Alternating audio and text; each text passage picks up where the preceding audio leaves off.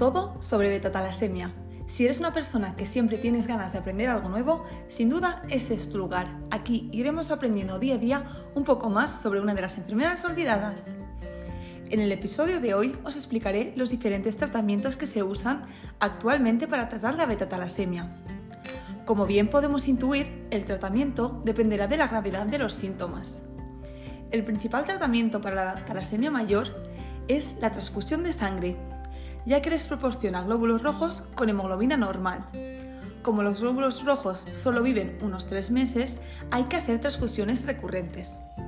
En el caso de la talasemia intermedia, estas transfusiones solo son necesarias en casos puntuales, es decir, si sufren una infección o si tuvieran síntomas de anemia.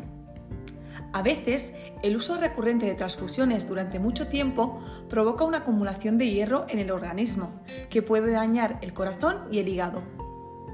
Para que esto no pase, se administran dos fármacos que eliminan el exceso de hierro en el organismo.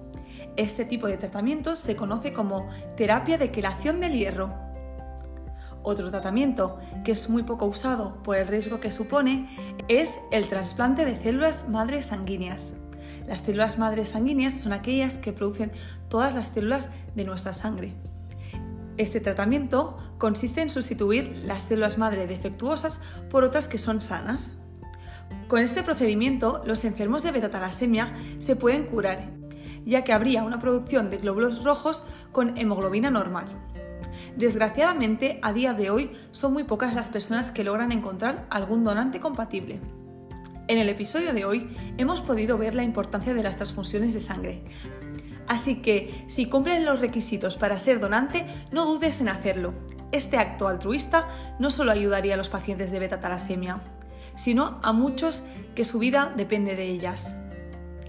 Hasta aquí el episodio de hoy. Espero que haya sido interesante, pero que sobre todo hayas aprendido algo nuevo.